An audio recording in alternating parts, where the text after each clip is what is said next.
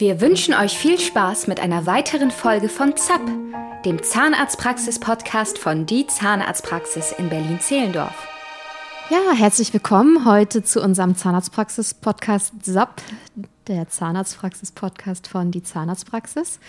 Heute mit dir, lieber Vincent Mitscherling und dir, meiner sympathischen Kollegin. Mit Melina. Hi. Ja, schön, dass ihr wieder dabei seid. Äh, wir wollen heute nochmal über das Zahnmedizinstudium reden. Und ähm, ja, letztes Mal haben wir schon ein bisschen über so äh, Dinge gesprochen, was man mitbringen sollte. Heute geht es um das Thema äh, Kosten. Und das ist ja ein heikles Thema. Ähm, um da gleich mal einzusteigen, äh, klar, fallen immer hohe Kosten an, wenn man die erste eigene Wohnung sich anschafft, Auto, äh, weiß ich nicht, alles Mögliche, was man so braucht, Bücher, Lernmaterialien.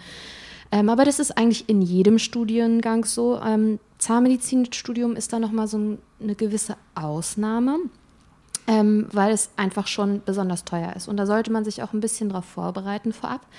Es ist eben nicht so, dass man nur die, was weiß ich, 300 Euro fürs Semesterticket zahlt und dann auch schon äh, die öffentlichen Verkehrsmittel damit nutzen kann, sondern man braucht auch ganz viele Materialien fürs Studium und äh, das geht echt ganz schön ins Geld.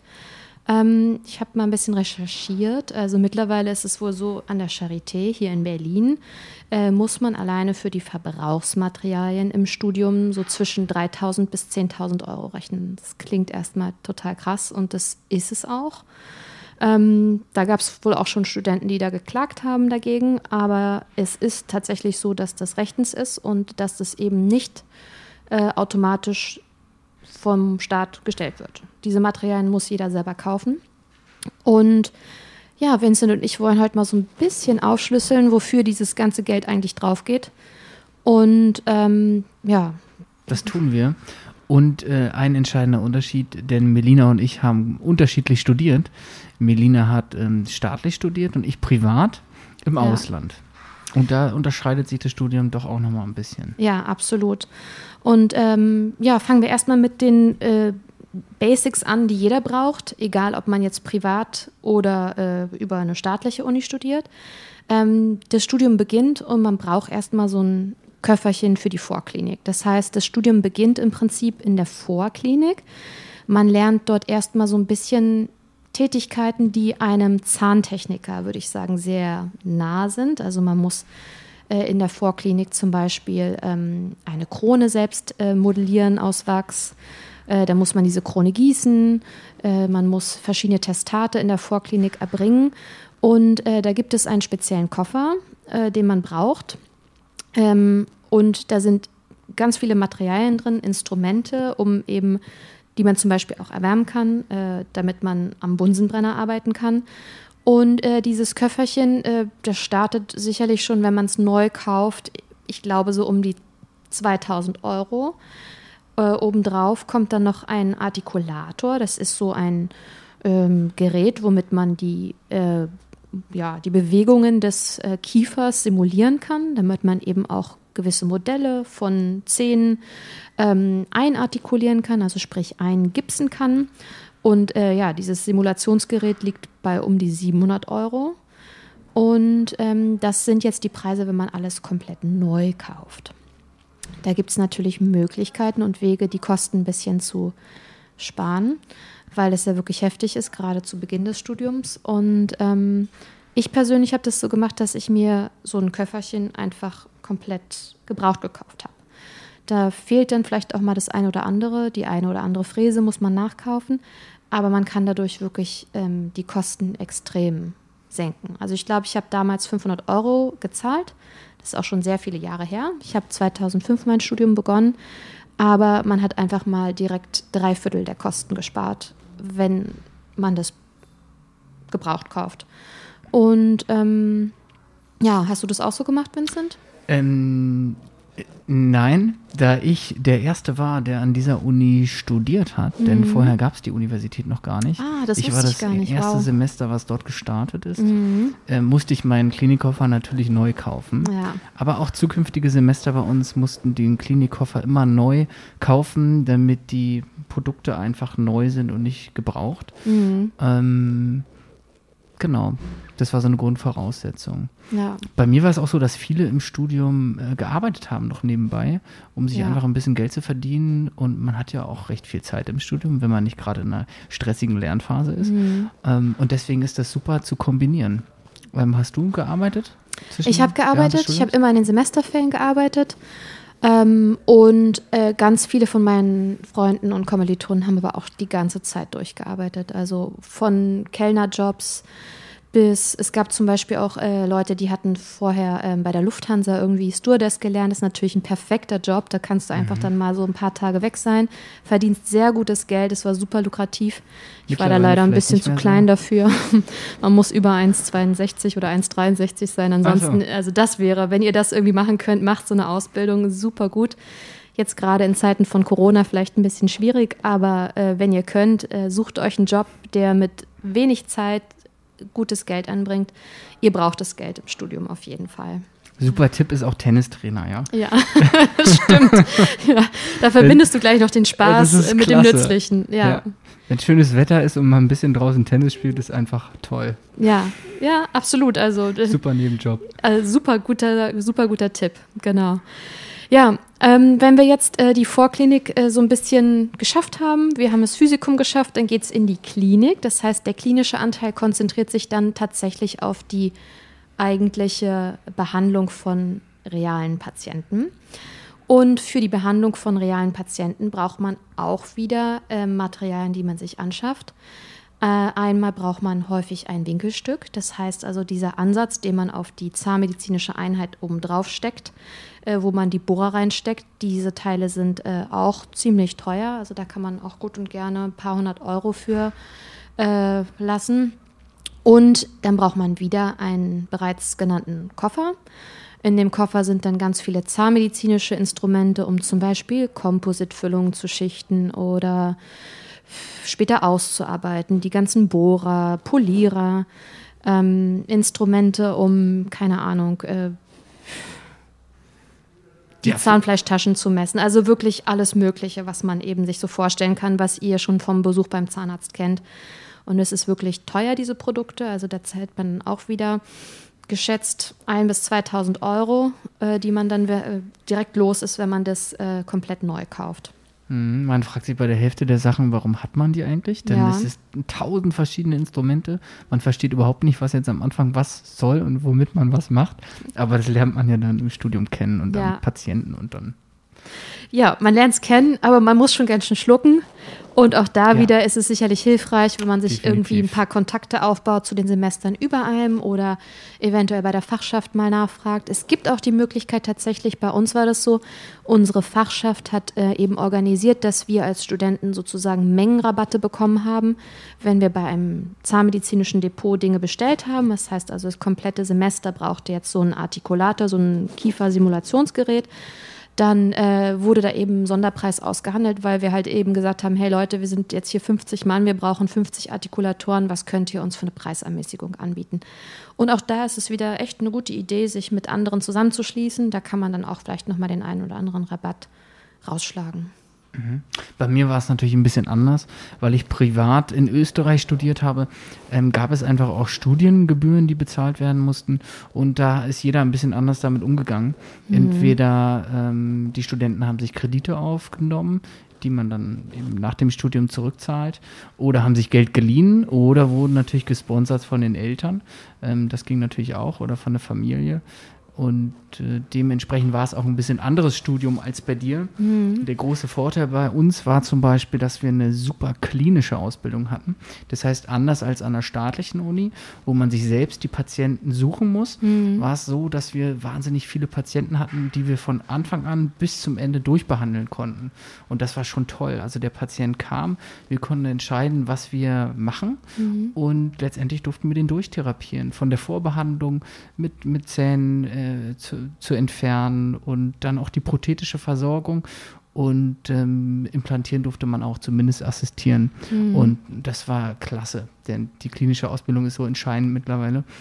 Und die war wirklich toll an der, Sta an der privaten Uni. Ja. Ich vermute ein bisschen anders als bei euch, denn ihr kämpft ja immer viel um äh, Patienten, die ihr behandeln könnt in der Klinik. Und das ist ja auch ein Problem. Absolut. Also da kann man wirklich, das kann man hervorheben, das ist ein Riesenvorteil. Also es war bei uns wirklich so, dass es äh, immer schwierig war, Patienten zu finden. Also meine komplette Familie ist in Mainz angerückt, um sich irgendwie mal behandeln zu lassen von mir. Aber ähm, klar gab es auch ein paar Freunde, die das dann irgendwie sich bereit erklärt haben, die vielleicht keine Zahnmedizinstudenten waren, die dann gekommen sind. Aber es war immer schwer, auch gerade jemanden zu finden, der zum Beispiel, also bei uns gab es so verschiedene Dinge, so eine Art Katalog, den du erfüllen musstest, um deinen Testat am Ende des Jahres zu bekommen oder am Ende des Semesters. Also du musstest zum Beispiel mindestens einmal eine Totalprothese gemacht haben. Das heißt also einen Patienten versorgen, der gar keine Zähne mehr hat. Äh, Davon gibt es jetzt nicht so viele in meinem Freundes- und Bekanntenkreis. Und äh, dann gab es eben ganz, ganz liebe ältere Herrschaften, die sich wirklich jedes Jahr immer wieder eine Prothese äh, im zahnmedizinischen Studentenkurs äh, gemacht, also haben machen lassen. Ähm, mega liebe Leute aber ist natürlich eigentlich viel cooler, wie es bei euch ist, ja, dass man wirklich Patienten von vorne bis hinten durchtherapiert. Bei uns war das wirklich irgendwie immer getrennt. Also es gab erstmal die konservierende Zahnheilkunde ein Semester, da durftest du dann nur äh, Füllungen machen oder irgendwie Wurzelkanalbehandlung machen. Und im nächsten Semester ging es dann weiter mit, äh, ich sag jetzt mal, Zahnersatz wie Kronen oder Teilkronen und mit viel Glück. Und wenn du die Patienten gut behandelt hast vorher und die zufrieden mit dir waren, sind die wiedergekommen. Aber man muss sich eben auch klar machen, die Patienten mussten trotzdem für die Behandlung auch etwas bezahlen. Es hat natürlich länger gedauert bei uns im Studentenkurs und deswegen war es wirklich nicht einfach. Es waren viele Leute in einem Semester und man hatte nicht sehr viel Behandlungszeit und das ist natürlich ein Riesenvorteil, wenn ich das jetzt höre, wie das bei euch gelaufen ist. Super. Ja, das war echt toll. Deswegen habe ich die klinische Ausbildung noch in wirklich guter Erinnerung, weil ich so viel praktisch machen konnte und so viel gelernt habe, auch von den Oberärzten und Professoren. Das war richtig, richtig cool. Mhm. Also, Wie viele wart ihr in einem Semester? So um die 40 Leute. Ja, das ist natürlich eine super Zahl. Mhm. Ihr? Ja, bei uns waren es so um die 55, aber ich hatte großes Glück. Im Semester unter mir waren es um die 90. Mhm. Also da gab es einen riesen Stau und dann haben sich Leute eingeklagt ins Studium und plötzlich äh, gab es irgendwie ganz viel. Also dann wurde auch tatsächlich nach dem Physikum gelost, weil es einfach nicht genug Klinikplätze gab. Und äh, da war die staatliche Uni zum Teil so überfordert, weil einfach wirklich nicht genug Kapazitäten für so viele Studenten da waren. Ich hatte großes Glück, dass ich eben in, zu der Kategorie gehörte, die eben dann in Regelstudienzeit weiter studieren konnte, weil ich ein gutes Los gezogen habe. Aber das ist einfach reine Willkür gewesen und ähm, dann hat man automatisch ein Semester verloren. Und das ist ja auch ein Semester Lebenszeit, äh, Geldzeit, die man einfach dann verliert, ohne dass dass man was dafür kann. Und äh, klar, da gibt es eben schon äh, auch große Vorteile, wenn man privat studiert. Ähm, mir war es damals gar nicht so bewusst, dass es doch so entscheidend ist, wo man Zahnmedizin studiert, weil die mhm. Ausbildung an den verschiedenen Universitäten doch so different ist und deswegen ähm, ist es schon wichtig, dass man wirklich einen guten Studienplatz bekommt. Vielleicht lohnt es sich dann sogar doch nochmal auch ein bisschen zu warten, dass man dann reinrutscht ins Studium. Zum Beispiel unser ähm, Azubi Felix, der jetzt ausgelernt ist, will mhm. jetzt auch Zahnmedizin studieren, der hier auch schon war. Im Podcast auch genau, schon war, genau. Ich erinnere mich. Und ähm, ich glaube, er studiert in Greifswald. Mhm. Und das, der, diese Universität hat ja anscheinend einen sehr guten Ruf. Ja. Und das ist natürlich toll, wenn man dann an so einer Universität auch dann studiert. Klar. Und ähm, man kann es ja immer ähm, staatlich versuchen. Wenn es dann nicht klappt, kann man sich natürlich auch mal privat informieren und mal anschauen, denn es gibt mittlerweile recht viele private Universitäten, die sowas auch anbieten, auch in Deutschland. Und das ist natürlich ein guter Ausweg, wenn man gar nicht in dieses Studium reinkommt und aber unbedingt diese, diesen Beruf wählt und ja. machen möchte. Sag mal, Vincent, ähm, du hast ja in Österreich studiert. Wie war das? Ähm, Gab es irgendwelche Probleme mit Anerkennung äh, oder mit irgendwelchen Zeugnissen, die du umschreiben musstest? War da irgendetwas, wo du sagst, es war mit Vorsicht zu genießen oder war das völlig problemlos? Ich muss sagen, man hat Riesenvorteile, auch wenn man im Ausland studiert denn die Assistenzzeit fällt zum Beispiel weg. Mhm. Also wenn man als Ausländer wieder nach Deutschland kommt, muss ah, man ja. keine Assistenzzeit Wirklich, machen. das ist ja interessant. Was auch verrückt ist, denn eigentlich würde man es ja. genau andersrum äh, denken, dass man es mhm. gerade deswegen machen müsste. Aber die ist weggefallen bei mir, das heißt, ich konnte direkt starten mhm. und nicht als Assistenzarzt. Also es hat, hatte für mich nur Vorteile. Finanziell man, auf jeden Fall, das Geld dann direkt Fall. wieder reingespielt, ne? Ja. Man musste ein bisschen warten, bis man die Approbation erlangt hat. Das mhm. hat ein mhm. bisschen länger gedauert, einfach weil man im Ausland studiert hat und alles Mögliche einreichen musste. Aber dann, ähm, sobald es ja, anerkannt ist, ging das super. Ja, also durchaus interessant. Ähm, natürlich ist so ein Studium im Ausland auch mit Kosten verbunden, gar keine Frage. Aber das haben wir jetzt schon angeschnitten. Also es gibt auch die Möglichkeit, sich eben Studienkredit zu holen, zum Beispiel über die Ärzte- und Apothekerbank. Ähm, die ähm, bieten da auch relativ gute Konditionen an. Das nochmal so als Tipp. Und wenn man sich überlegt, man wartet irgendwie fünf Jahre auf einen Studienplatz, was da auch an Geld verloren geht und an, an Lebenszeit, deswegen ähm, wenn ich nicht gleich einen Studienplatz bekommen hätte, hätte ich mir das wirklich auch gut überlegt. Mein Freund hat auch an einer privaten Uni studiert und hat auch einen Riesenstudienkredit äh, aufgenommen und hat sich immer Gedanken gemacht, wie zahle ich das zurück, wie mache ich das? Und äh, hat sich da natürlich auch Gedanken gemacht, äh, ja, ob er danach so gut verdienen wird, dass er das Geld wieder reinholt. Und das hat sich innerhalb von einem Jahr komplett aufgeklärt und es war super. Gerade wenn du jetzt sagst, dass man auch noch die Assistenzzeit mehr oder weniger überspringen kann.